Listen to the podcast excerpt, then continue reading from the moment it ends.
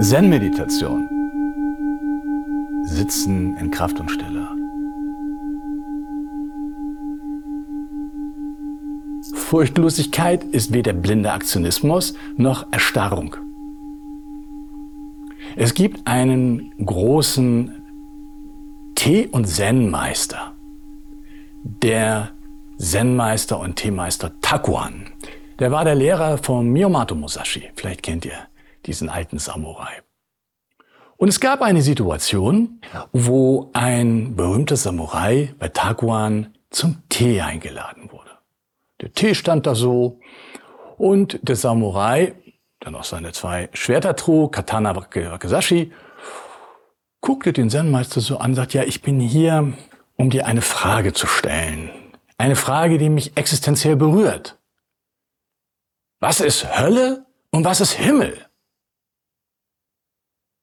Der Zen-Meister schwieg eine Weile, guckte sich den Samurai von oben nach unten an und sagte, weißt du, wenn man so eine Schwanznase wie du ist, guck dir mal, wie deine Schwerter da hängen, wie deine Hose, ja, da hängt ja alles raus. Wenn man so ein elender Haufen ist, wie kommt man überhaupt dazu, mir so eine Frage zu stellen? Daraufhin explodierte der Samurai, zog sein Katana und stand vor ihm so mit rotem Kopf.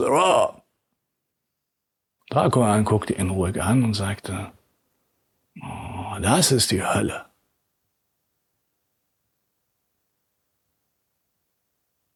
Daraufhin hatte der Samurai eine tiefe Einsicht, verbeugte sich und sagte, oh, danke, Meister. Ich werde diesem Weg folgen. Und daraufhin sagte Takuan, dies ist der Himmel.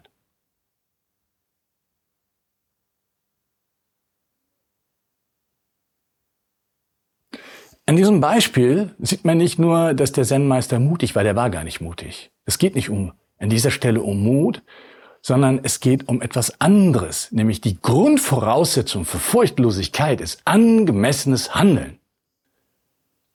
Und das ist schon der Kernpunkt.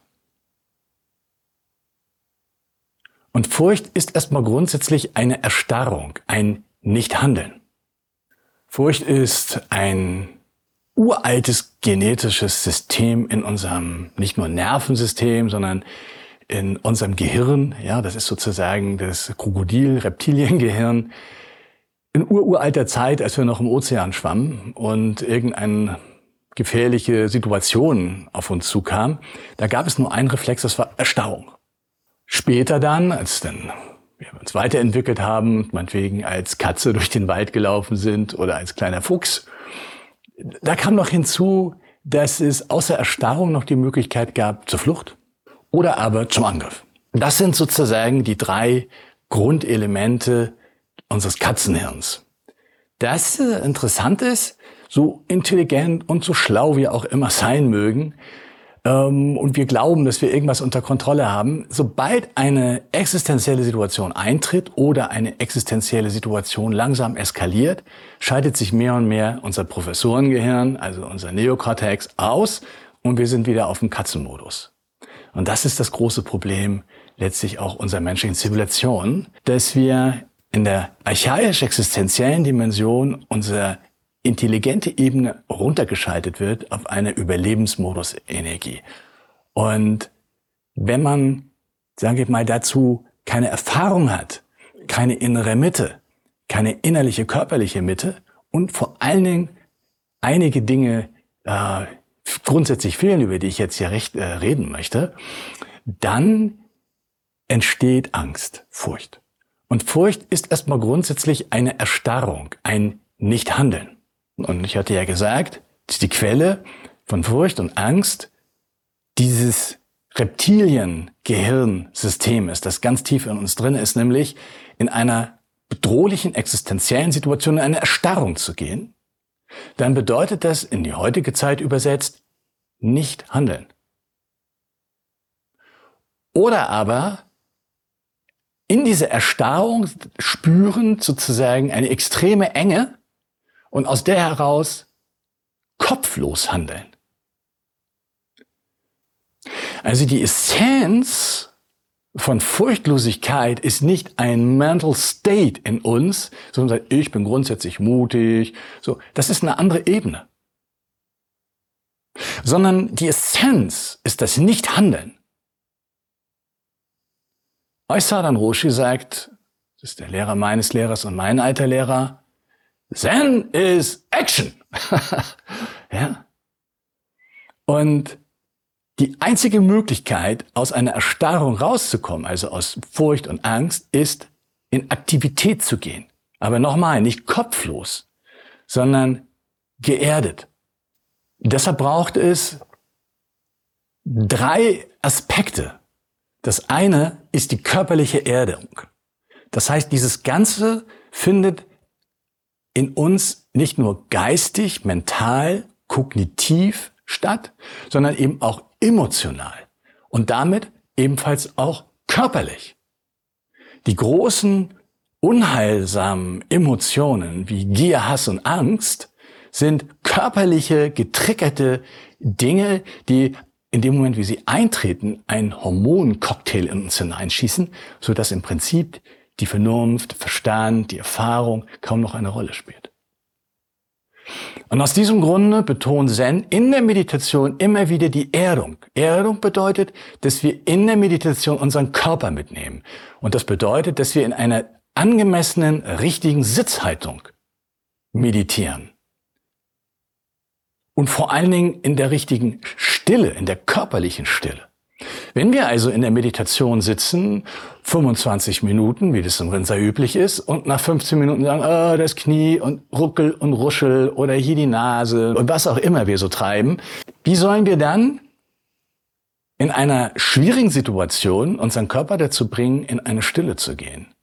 Das heißt, die äußere Form, Sazen, ja, wie es der Buddha lehrt, ist eine Form der körperlichen Stille. Und das ist nicht nur Zen, sondern das ist auch Yoga. Ja. In jeder seriösen, tiefgehenden und nachhaltigen Meditation ist die Körperhaltung der große Schlüssel.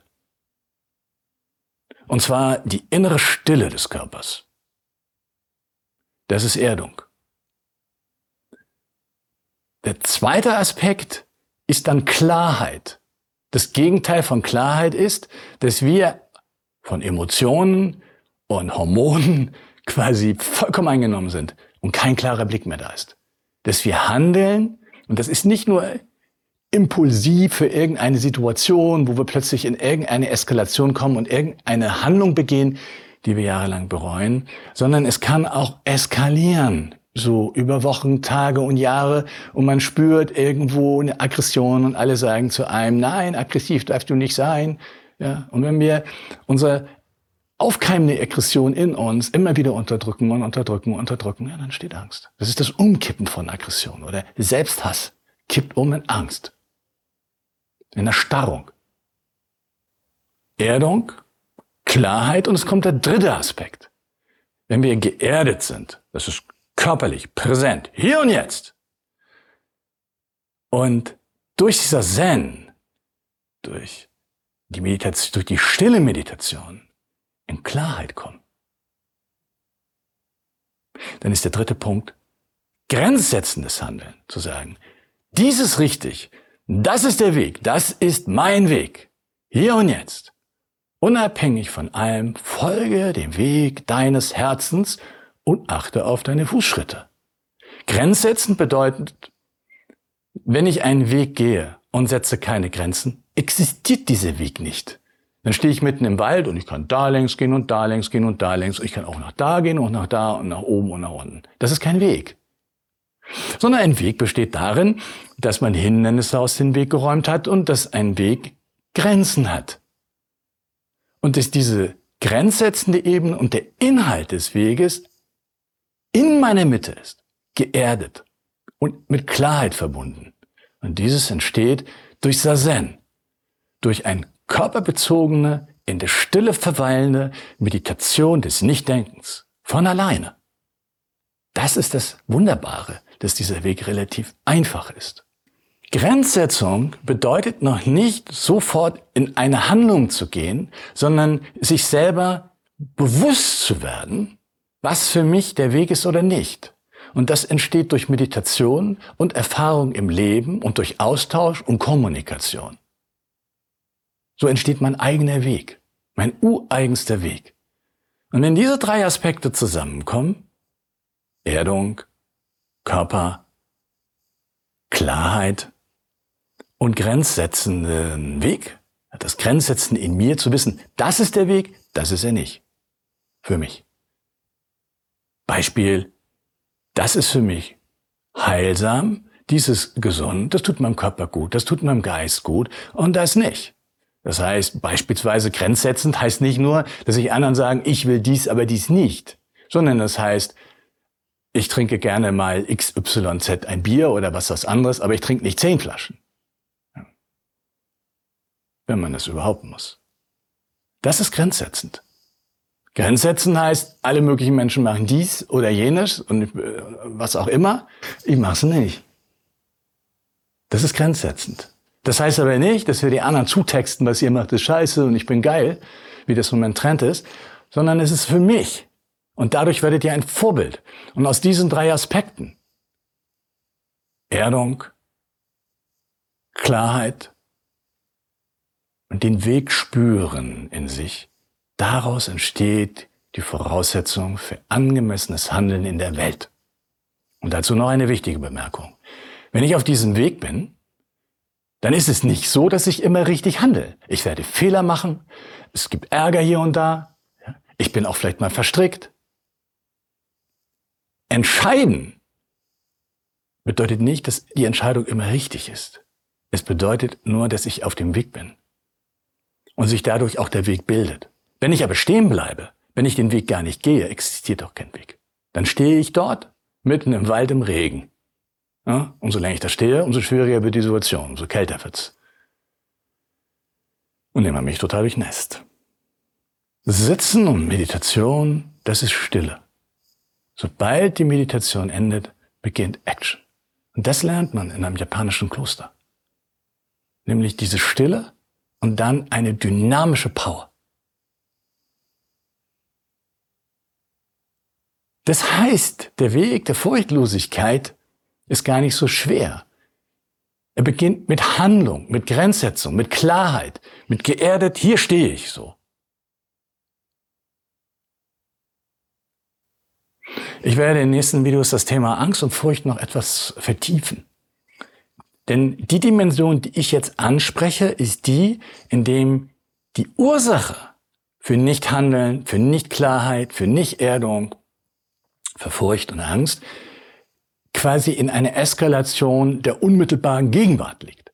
Aber es gibt noch eine andere Ebene, in dem die Ursache alte Programme sind. Das wollen wir heute erstmal noch nicht betrachten, sondern andermal. Und zum Abschluss möchte ich noch sagen, es gibt im Daishin Zen, hier im Zen-Kloster Buchenberg, eine Buddha-Halle. Und dort sitzen fünf gewaltige Buddhas. Jeder Buddha steht für die Transformation eines unheilsamen Gefühls in eine heilsame Kraft. Und der Buddha der Furchtlosigkeit und des angemessenen Handelns, der der Ängste, Erstarrung, übergroße Spannung, die zu Aktionismus, oder zu Nichthandeln führen, auflöst, heißt Amoghasiddhi. Und das ist ein Weg, der ebenfalls in eine unendliche Tiefe und Freiheit geht. Der Weg zu angemessenem Handeln entsteht durch Handeln, auch mit Try and Error, mit Fehlern. Und hier stolpert man, da verirrt man sich, kommt wieder zurück. Und aus angemessenem Handeln entsteht, verbunden mit Meditation, irgendwann Weisheit. Etwas, was totale Abwesenheit in unserer Zeit ist. Weisheit. Weisheit bedeutet heilsames Handeln für mich selbst und für alle anderen. Hi!